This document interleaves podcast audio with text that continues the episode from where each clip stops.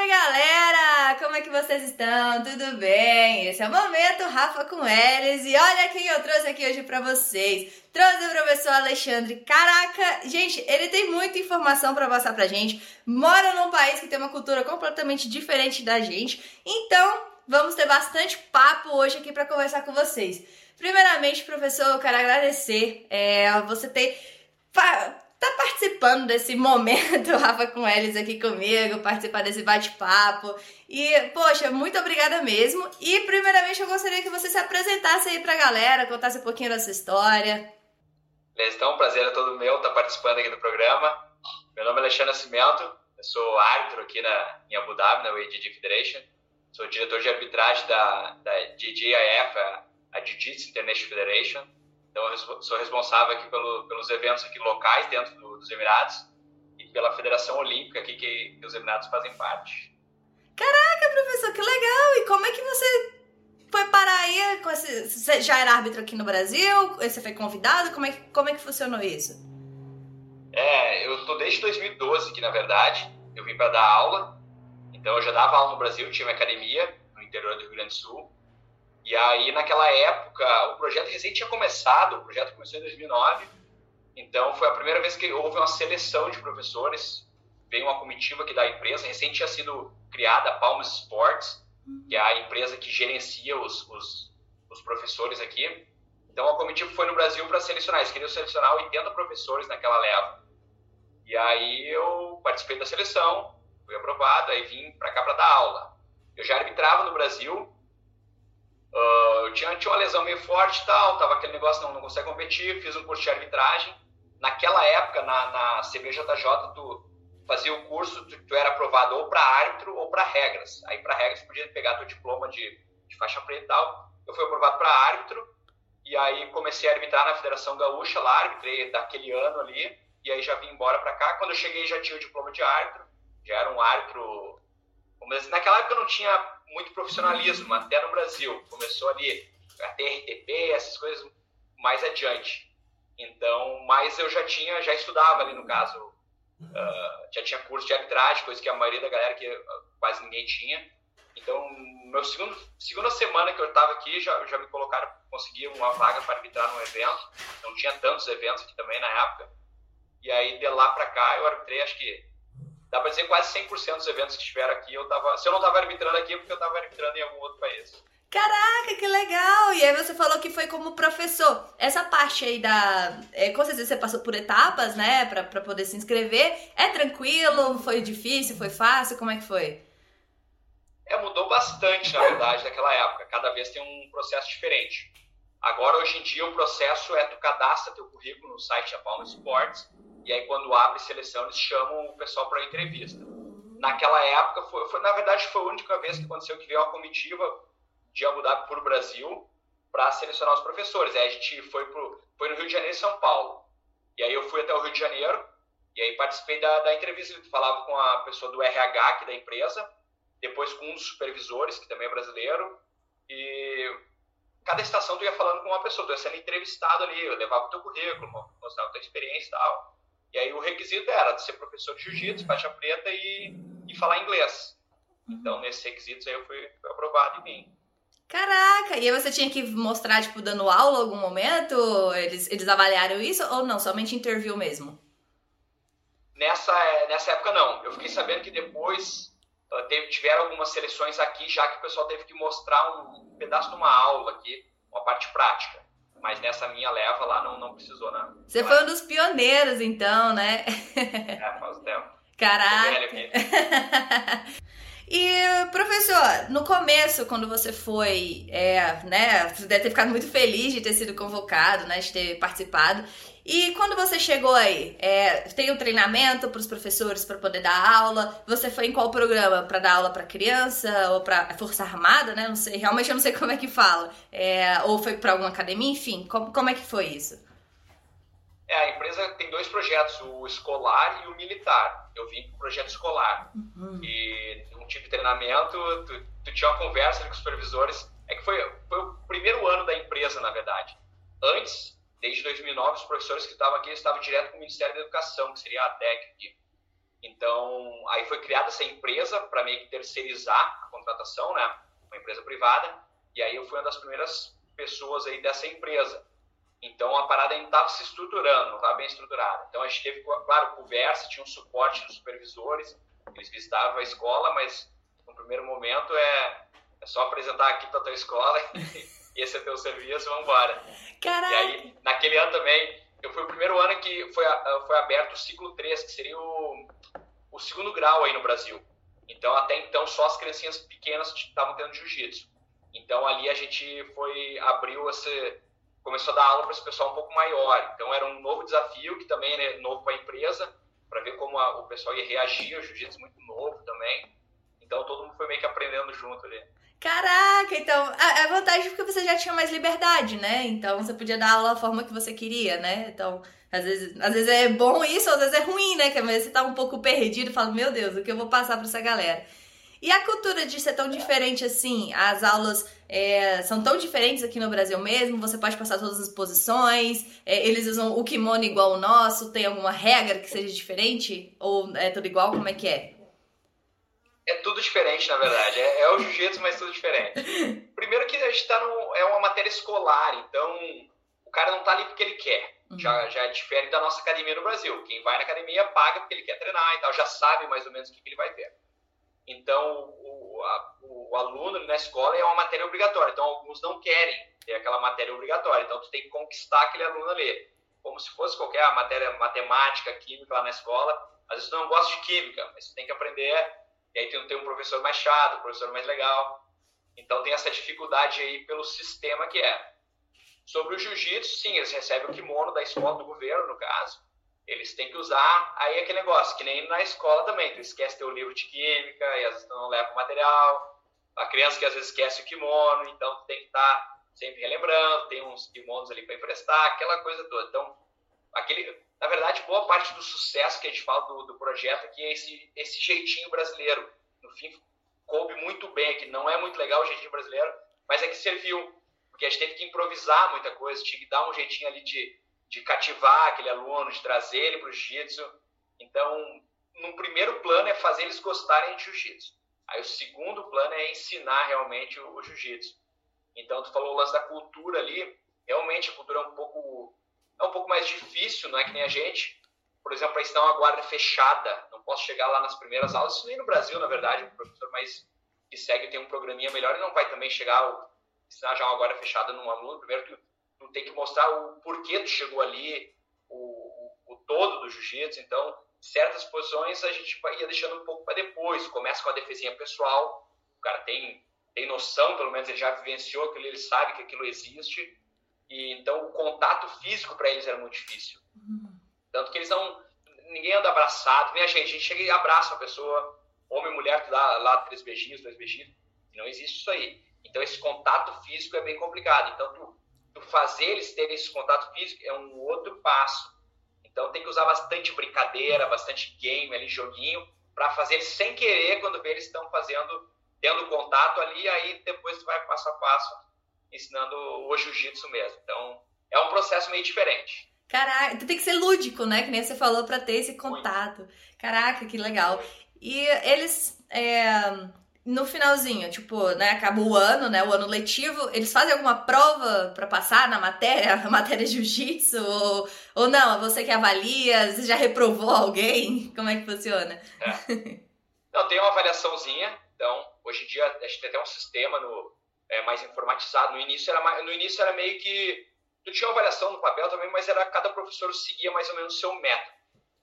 Teoricamente, pode reprovar, mas óbvio que não, não reprova, ninguém vai reprovar pelo jiu-jitsu. É que nem tu reprovar em educação física no Brasil, tu reprova.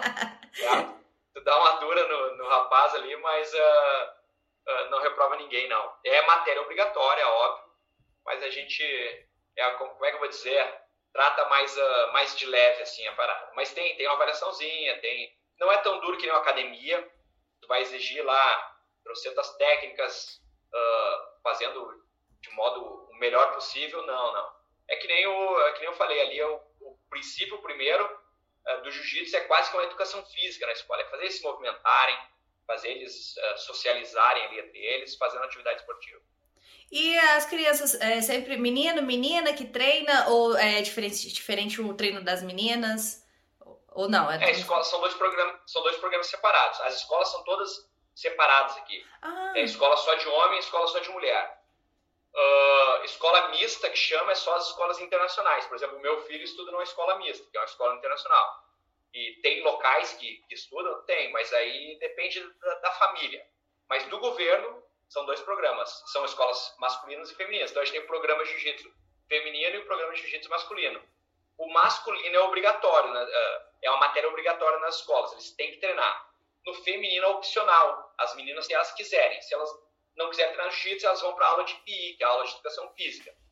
Porém, o, o projeto feminino é um sucesso, mesmo não sendo obrigatório. Porque, até porque as mulheres têm, têm poucas, como é que eu vou dizer, são poucas opções até de atividade.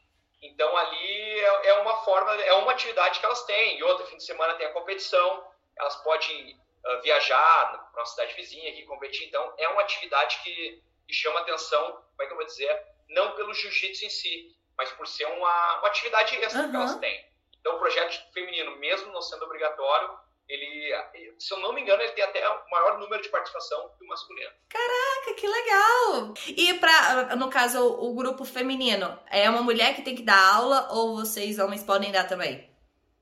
Não, é a mulher. Tem que então, ser... Nas escolas, na verdade, todo o staff é mulher. A diretora é mulher, os professores são mulher, a segurança da escola é mulher. É só mulher que entra do, do portão lá para frente. Eu, eu sempre dei aula na, na época, era o ADCC, né? E aí depois transferiu para a Arena, onde é o, o Sword Pro, World Pro hoje em dia. Então eu sempre dei aula na Arena para crianças lá. Mas a Arena é um centro de treinamento da federação, hum. da UADJ Federation. Não tem nada a ver com a escola do governo, né? Na Arena as aulas eram mistas. Até, hum. até minha idade, até 14 anos, se eu não me engano, eram mistas. Aí quando os, as crianças ali de 15 anos para cima, ou de juvenil para cima, e aí separava o... Tinha aula separada, na verdade, ou opcional. Então, se quisesse treinar com os meninos ali, podia treinar junto. Mas tinha uma, era oferecida uma aula separada para elas. Mas até uma certa idade era, era mista ali. Então depende muito da família, depende é, meio pessoal, assim. Não é que é obrigatório, ah, não pode treinar com homem. Não é uma decisão pessoal. Ah, tá. Não, legal. E assim, é, você acredita que não, você pode usar a roupa que você quiser, né? Mas, por exemplo, se eu fosse dar aula, aí eu tenho que seguir algumas regras, tipo, eu posso usar short, é, como é que eu faço para dar aula? Eu tenho que usar burca, como é que é? não, a gente tem o uniforme da empresa, tem o kimono da empresa, o kimono azul, da Palma Sports. A gente usa a rash guard por baixo sempre, uhum. uh, até por causa das tatuagens. Uh, não é que não pode, mas não é legal, o pessoal não, não vê, tipo, nem a gente enxerga essa tatuagem, por exemplo. A mulherada também, então, para ficar mais coberto o polo e coisa, então, fica todo, é legal que fica toda a empresa padrão. Então, é o uniforme da empresa. Rash Guard azul, kimono azul, com o logo da empresa, logo do governo também, que é o Ministério da Educação. Então, a gente tem que dar aula com o uniforme oferecido. Hum, não, entendi, entendi. É, e assim, vale então a pena dar aula aí ou treinar aí? Você acha que vale, que não? Tem muita, é muito diferente do Brasil. A, a, experiência com certeza deve valer, mas você que já teve essa experiência, se pudesse hoje escolher, continua aí ou volta pro Brasil? É muito pessoal isso aí, depende. tem o lado financeiro, uh, tem o lado, não sei, cada um vem de uma cidade diferente do Brasil, tem uma realidade diferente, então daqui a pouco isso aqui é a tábua de, a tábua de salvação da pessoa, para outros é só para agregar uma experiência, para outros é, é, juntar um dinheiro, para outros o dinheiro não vale a pena, porque daqui a pouco o cara tem a opção de dar aula, sei lá, nos Estados Unidos, e tem uma academia própria, então é muito pessoal. Eu vim para ficar um pouquinho só, já estou aí há quase nove anos, então, e estou ficando, né? Então vamos ver, não tenho, não tenho nenhum gol ainda de sair daqui, para mim tá bom, porque Uh, que nem eu falei, tem meu filho, estudou na escola internacional, uh, foi alfabetizado em inglês, então aqui é uma segurança gigante. Pode ser na noite, agora mesmo é de noite, ele tá jogando futebol com os amigos dele, não tem problema nenhum, não preocupa com nada, sabe? Então, tu tem que pesar certas coisas também, que né, às vezes é o lado financeiro, às vezes é o lance da segurança, uhum. é o conforto da família. Então, tem um monte de coisa que, que pesa que é muito pessoal. Uhum. Então, cada um tem que tirar sua, suas próprias conclusões, na verdade. E o custo de vida aí é muito alto? É muito é, alto, né? é altíssimo. Então, às vezes a galera olha, vê o contrato, lá vê o salário, oh, aí converte em dólar. Isso é o maior erro. converteu em dólar e comparou com o Brasil, meu Deus, vou ficar milionário e vou para lá hoje. Só que não tem ideia do custo de vida. Por exemplo, a escola do meu filho custa, em reais, daria uns 50 mil reais por ano. Meu Deus. Então é muito mais caro que uma faculdade. Uhum. Uh, o aluguel da minha casa, eu moro num, num, apartamento normal, dois quartos, um apartamento novo, mas é um apartamento nada demais, tem garagem só. Ele custa custa quase 70 mil reais por ano. Então dá, dá sei lá, quase 6 mil reais por mês, então, o aluguel.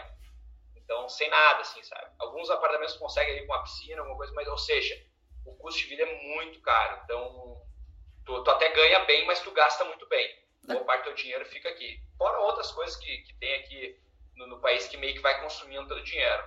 Então, Caraca! Realmente. Não dá para comparar, olhar o salário, porra, vou ficar rico lá. não, não vai.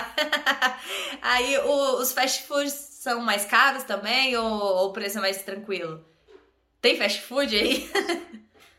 tem, tem, tem tudo. Tem muito mais que aí até. É, pô. Então, fast food é, um preço padrão, claro, mundial. Tanto uhum. quando eu viajo bastante, aí, estou pela Ásia, e aí eu não sei qual é o dinheiro, eu penso numa Coca-Cola ou num, num Big Mac do McDonald's. Aí eu comparo, ah, tá só para ter noção do dinheiro. Então, mas é meio é a cotação Big Mac que a gente fala, sabe? Então é meio padrão isso aí. Mas o supermercado é bem mais caro que aí. Uh, pensar, a gente está no meio do deserto. Então qualquer não planta nada. É. Pede alface, vem de longe. Então tudo é importado, então isso tem um custo. Eu, eu sei que o, a gasolina, né, o, petróleo aí, porque tem, né, eles, eles têm essa essa busca, né? É, de, caraca, esqueci o nome que eles fazem. Mas enfim, é pelo petróleo. Então, aí provavelmente a gasolina é mais barato, né? Diesel, álcool, enfim. É, é Ou... bem mais barato que o Brasil. É. Que dá, eu não sei como é que tá a conversão agora, mas aqui dá 1,80 de dirhams, deve dar 1,50 reais. Porém, ainda é caro comparado, se comparar com os países próximos aqui, Arábia Saudita, Catar. Aqui é bem mais caro que, que esses países também produtores de petróleo. Mas é infinitamente mais barato que o Brasil. Ah, então. É, é, é o peso das medidas, é, né? Só, coisa. Só que também, tu gasta pra caramba. Eu, eu dou aula, tava dando aula na arena até então. Então todo dia eu ia pra arena escola, só no centro aqui de Abu Dhabi, eu fazia ali, sei lá, quase 50 quilômetros por dia.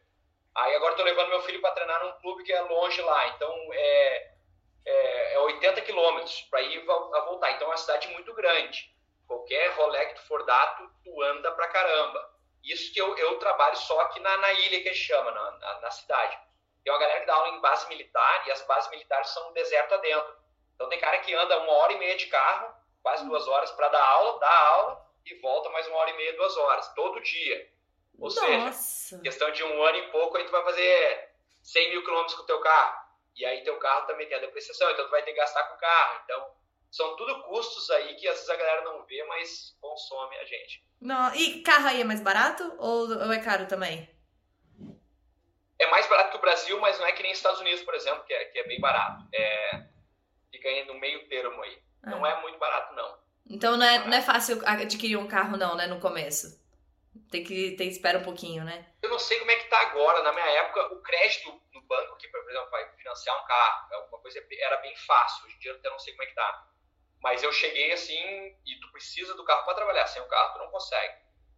Então é só ter a, a, o comprovante de renda, né? Uhum. Conseguir financiar fácil um carro, juros é baixo, comparar com o Brasil, uhum. tem juros e tal, mas é bem mais baixo, então é, é mais fácil de comprar, assim. Bicicleta, não, a galera anda muito aí, não, mas também o. Não. a distância. É muito longe, é, é, a distância é muito longe, as ruas aqui são gigantes, as ruas no centro da cidade são asfaltadas ali 4, 5 pistas. Aí tu anda 100 por hora, 80 por hora dentro da cidade. Então não é muito convidativo tu andar de bicicleta e fora o verão. Tu até vai andar ali uns 3, 4 meses do ano, mas o resto. Eu ando de moto o ano inteiro, na verdade. Eu não ando de carro quase. Mas é, no verão é brabo. É difícil vir. E tem muito brasileiro aí, professor? Ou não? Mais ou menos? É, na, na empresa nós somos quase, são 600 coaches, 600 professores. Caraca! E aí não é bem meio a meio, mas é, é quase isso. Uhum. coloca mais a família, então tem bastante brasileiro aí tem... vendo jiu-jitsu. Hoje você não dá mais aula, hoje você é somente árbitro. Ou dá é, aula? eu trabalho na federação. Não, não dou mais aula. Uhum. Até o ano passado eu estava dando aula na, na, na Arena, que é o centro de treinamento da federação. E aí, e aí saí, agora tô só no escritório da federação. E aí tem muitas academias que a pessoa se matricula para fazer jiu-jitsu ou não tem muito? Ainda tá crescendo? Agora tem, uhum. tá crescendo, em Dubai principalmente. Em Abu Dhabi tem pô, duas, sei lá, duas ou três. Mas em Dubai já tem bastante, academias grandes e tal.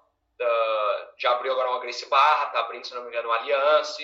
Uhum. Então tá meio que expandindo lá, lá em Dubai esse uh, lance de academia privada. O problema é que em Abu Dhabi eles têm muito apoio de clubes, clubes de futebol. Uhum. Então o, o, a federação dá um suporte para esses clubes de futebol, para eles contratarem os professores e montarem os times. Então, e os clubes de futebol colocam dinheiro, por exemplo, para viagem, o cara quer competir fora, o clube uhum. paga, o hotel aqui vai competir na cidade perto, o clube paga, paga o ônibus e tal. Então tem esse suporte do clube. Então, como tem essa concorrência dos clubes, não é muito interessante as academias privadas. Tem o centro de treinamento da federação também, são mais de um. Então, em Abu Dhabi tem esse suporte do governo. Já em Dubai não tem, então tá pipocando essas academias privadas aí.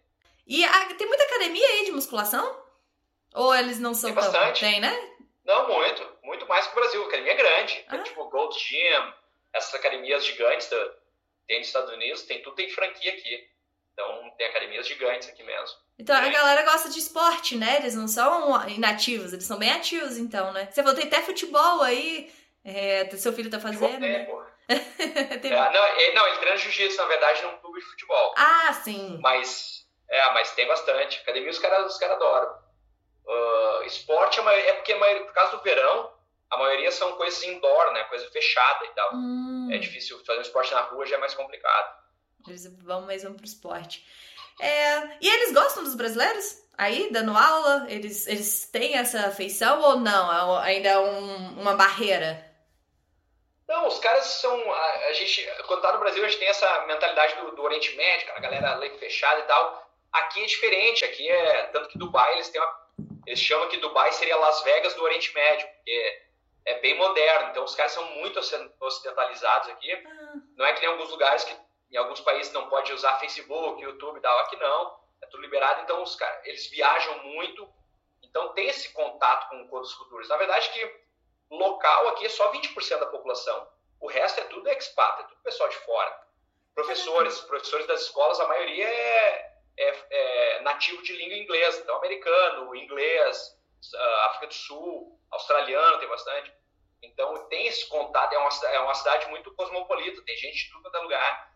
Então o pessoal é bem, bem, bem tranquilo com a gente e tal. E você já deu aula em outros países ou não? Só foi para aí mesmo e aqui no Brasil? Você deu em algum na Europa ou nos Estados Unidos? Não, não a gente tem academia, eu dei curso no mundo inteiro, mas ah. ter minha academia assim não. Ah, sim, mas é. Pô, caraca! E, e, vale a pena? Você gostava dessa, dessa, de ficar viajando e dando aula? É, é uma experiência legal, né, também. É bom, é bom. É, Tipo, agora esse ano foi até, foi, pô, deu esse baque aí que parou tudo, né? Mas é bacana, eu conheço, eu não sei, eu nunca contei, mas eu conheço quase, acho que uns 30 países já tive arbitrando, assim, uh, ou, ou dando curso de arbitragem e tal. Então, conhecer culturas diferentes e tal, isso aí não tem preço, não tem, não tem preço que pague isso aí. É, vale a pena. Experiência é tudo, né? Por mais que. É. Que você vai pra formar opinião, né? Você tem que tem que ter essa experiência para poder falar, poxa, não, eu gostei disso, não gostei daquilo. Ainda mais como é uma cultura bem diferente da nossa, né? Que nem você tá falando. Então, pô. E aí, no caso, por exemplo, professor, é, existem. É, eu quero mais saber por, por, mim, por ser mulher. Quando eu, se eu for, por exemplo, morar aí, eu tenho que arrumar algumas coisas, por exemplo, nas minhas vestimentas, é, ou eu posso andar de short, de blusa, ou não, eu tenho que me arrumar mais, porque eu sei que né, ainda tem essas regras ainda com relação às mulheres. É, tem mesmo ou não? Uh, mudou muito já. Antigamente, logo que eu cheguei, por exemplo, na praia, tinha uma brasileira lá com um biquíni muito curto. Aí as praias todas têm segurança, tem, como é que, tem gente. Como é que eu vou dizer? A praia que tu paga para entrar, a maioria das praias tu paga para entrar, então tu tem todas as facilities, assim, tu tem todo. Tem cadeira, tem tudo arrumadinho, assim, tudo bonitinho como se fosse um clube. E na praia pública é basicamente a mesma coisa, então tem, os, o, tem segurança, tem pessoal ali trabalhando na praia. Então, quando tinha alguma brasileira, o pessoal com, com, uma roupa muito curta, um biquíni muito cavado, então a, a, a segurança a mulher ia lá e conversava com ela para ela, ela se cobrir ou não ficar na praia. Mas um biquíni normal, tipo, de americano, não tem problema nenhum. Isso logo que eu cheguei. Uhum. Hoje em dia, eu não vejo problema nenhum. Não, não tem muito mais isso. Antigamente, até no shopping, tu entrava, tem um adesivo ali com, com algumas regras de não usar saia muito curta, mas acho que nunca ninguém seguiu. Até porque tem muito turista aqui, turista europeu e tal, quando ele vem aqui, é eles também usam bastante. As meninas usam short curto, barriga de fora. Eles não cuidam muito disso, não. Não tem problema. Porém, uh, tu não vai se sentir confortável, na verdade. Hum. Porque a galera vai ficar olhando, entendeu? Então, naturalmente, tu vai cobrir um pouquinho assim. Então, não, ninguém vai chegar em ti e vai te tirar do choque, por exemplo, porque tu tá de short muito curto. Porém, tu mesmo vai se sentir desconfortável e tal. Vai. É que nem eu, cheio de tatuagem, tatuagem do corpo inteiro.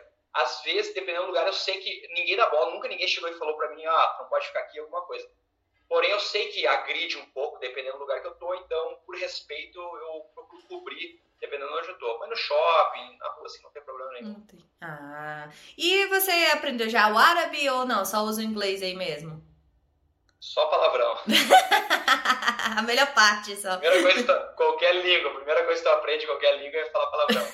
Mas não, o árabe é muito difícil. É, tem, não é só o fato de aprender, porque eles têm alguns sons na garganta assim, que a gente não consegue fazer. Então, hum. é muito, é meio complicado. Então, nunca, nunca deu pra aprender. E quando você dava aula, você dava inglês ou você falava também algumas coisas em português, escapava? Ou eles têm interesse também em aprender o português ou não tinha?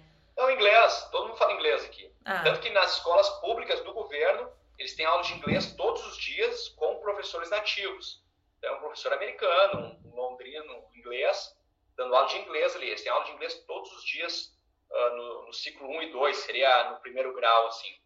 Então, qualquer criancinha aqui de escola pública vai falar inglês. É, aprendi. Caraca. Mas aí você nunca teve não interesse em aprender o árabe? Não? Não, não deu uma vontade? Mas é muito Até difícil, tinha. né?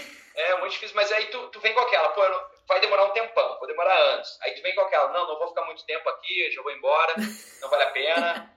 Aí tu, tu vai ficando e, pô, podia ter aprendido, mas aí tu vê que também não é simples quando eles tentam ensinar, Uhum. principalmente as crianças na escola, tentando ensinar coisa. E aí é, é, não é uma língua muito simples de aprender, não. Então, deu vontade de aprender, não. É, e aí também é muita correria, né, professor? Tu acorda. é, é, quando você dava aula, era cedo, né? Que você tinha que dar o horário? É o horário normal, a escola só vai, a escola até às duas, três da tarde, duas da tarde. Uh, todas as escolas a gente tem um after class que chama, é um clube assim da escola que nós professores, eles têm a, a, o jiu-jitsu obrigatório né, durante a aula e depois é o nosso clube. Aí quem quiser treinar para competir, a criança é, fica no, no, clube, então a gente dá mais uma horinha de aula. Então tu acaba saindo da escola ali meia tarde, três da tarde. Eu queria sempre aula primeiro no DCC, depois na arena, então só engolia uma comida já ia para para o centro de treinamento lá da federação, dava aula até de noite, aí tem o treino dos faixas pretas de noite, já ficava lá pro treino, então é meio corrida aqui também, aí fim de semana sempre campeonato, E- não, é, não é muito fácil não. É, é. e o fim de semana de vocês é segunda e sábado, né? Tá- Segunda não, é sexta e sábado, né? Que você tava me falando? Sexta e sábado, Domingão, então, é trabalho. é segunda-feira, Caraca! amanhã 8 horas, tô, amanhã 8 da manhã eu tô no escritório. Nossa. E quinta-feira, então, é sexta-feira aí. Quinta é relax, no escritório mesmo tu vê que alguns caras aí nos locais já, já saem mais cedo, É. então, Tem uns happy hour aí também ou não? Tem bastante bar, bastante pub aqui. Por ter muito gringo, muito europeu aqui, então é essa cultura de pub, de, de bar, tem bastante aqui. Tem os locais, os locais específicos também, não é qualquer esquina que tem um bar assim, mas, mas tem bastante. Mas tem, né? Rola um açaí depois do treino ou aí não tem açaí? Pô, açaí é, é no shopping, é aquele açaí meio tipo sorvete, assim.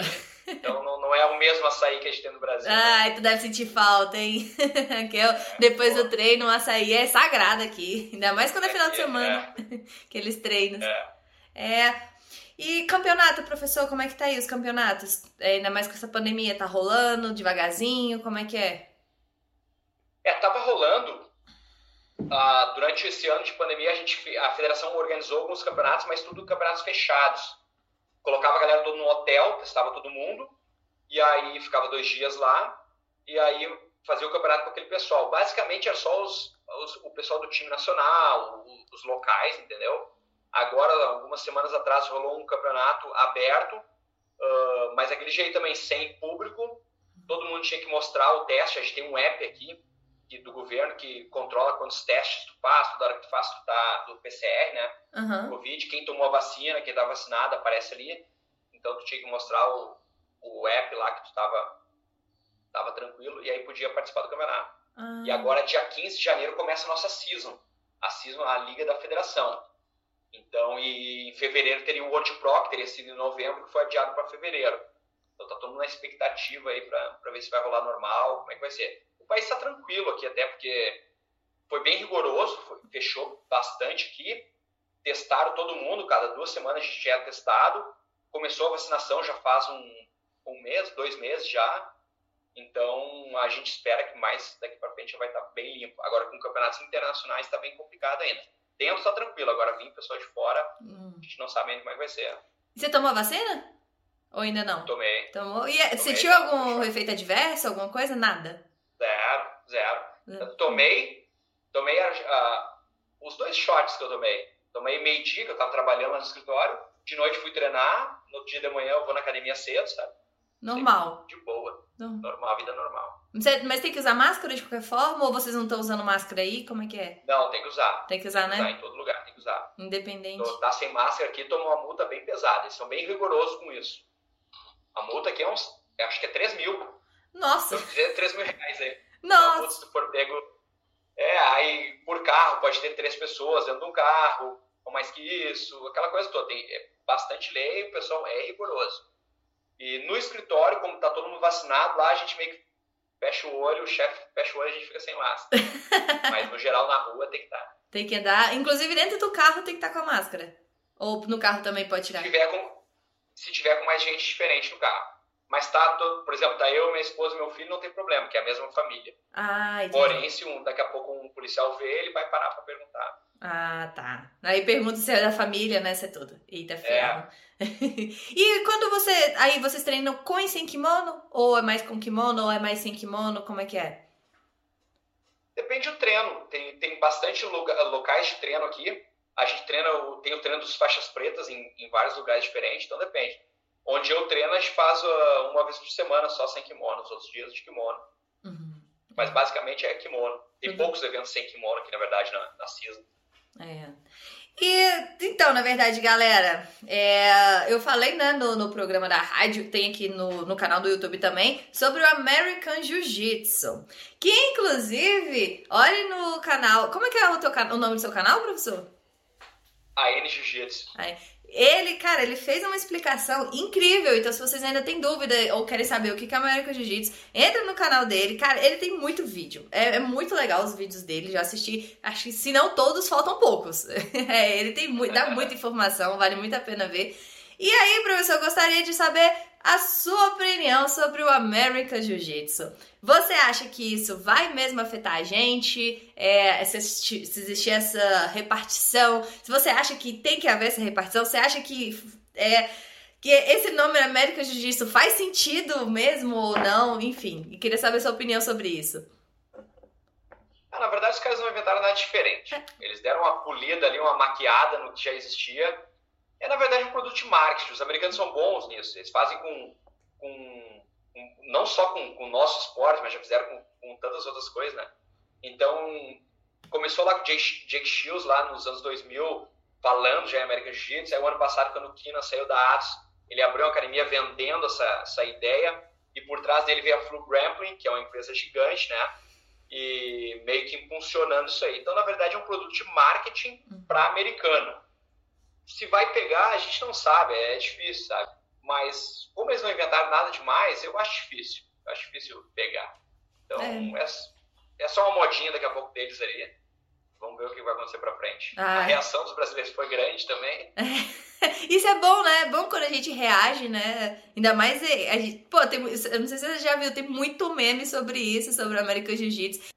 Os caras até não entendem muito. O, o dono da Program, eu troco uma ideia com ele, ele, ele chamou no Stories ali, por que o pessoal tá tão mad, no caso, tão, tão bravo? Eu, porra, por quê? é que na cabeça deles é, é, eles não enxergam dessa maneira também, que nem a gente. A gente enxerga como produto nosso. Uhum. A gente tem orgulho do jiu-jitsu, orgulho de exportar uh, lutadores, atletas de alto nível, professores e tal. Então, para os caras, não. Para os caras é só um esporte que, pô, eles fazem isso com basquete. Lá no basquete, os caras na NBA, uma puta liga lá, que na verdade é uma empresa, então eles vendem aquele produto ali. Então, eles fazem isso com tudo. É uma, é uma coisa meio, meio natural deles. Então, eles não, nem entenderam o porquê da reação dos brasileiros até. a gente reagiu, né? Reagiu bastante. Pô, professor, então, cara, eu queria agradecer é, você ter disponibilizado. Eu sei que seu tempo aí é muito corrido e esse bate-papo, pô, foi muito legal. Eu aprendi muita coisa. É, é, bem diferente, né? Que nem você falou a cultura daqui. Então, pô, muito obrigada por você ter compartilhado isso com a gente. Se você quiser deixar uma mensagem, falar alguma coisa, fica à vontade. Esse horário agora é seu, esse é o seu momento. Mas, pô, de coração, muito obrigada mesmo por ter disponibilizado esse momento para conversar aqui comigo. Tranquilo, eu que agradeço a oportunidade. Só deixar um recado pra galera aparecer no meu canal lá. É novo canal, tem só dois meses aí. Então dá um confere lá, a N Jiu-Jitsu, que eu sempre que puder eu vou largar vídeos ali falando sobre algum assunto aí do, relacionado ao nosso jiu-jitsu. Uhum, perfeito. Vou deixar aqui também na descrição do vídeo, tá? Pro YouTube. Na rádio só vou citar, né, o nome, mas aí no, no quando for pro YouTube, vou deixar aqui na descrição do vídeo é, o canal dele. Cara, é muito bom, vale muito muito a pena ver, tem muito conteúdo legal. E, pô, ele é um, um cara. No seu Instagram também, né? Você faz várias enquetes, você mostra o seu ah, dia a dia. É, então vou deixar o Instagram dele aqui também, vale muito a pena conferir. Todo dia eu vejo os stories dele, tô acompanhando, sou stalker aqui. então tá bom, muito obrigada, professor. Sério, muito obrigada mesmo. Valeu. Valeu, grande abraço. Tchau, tchau, obrigada.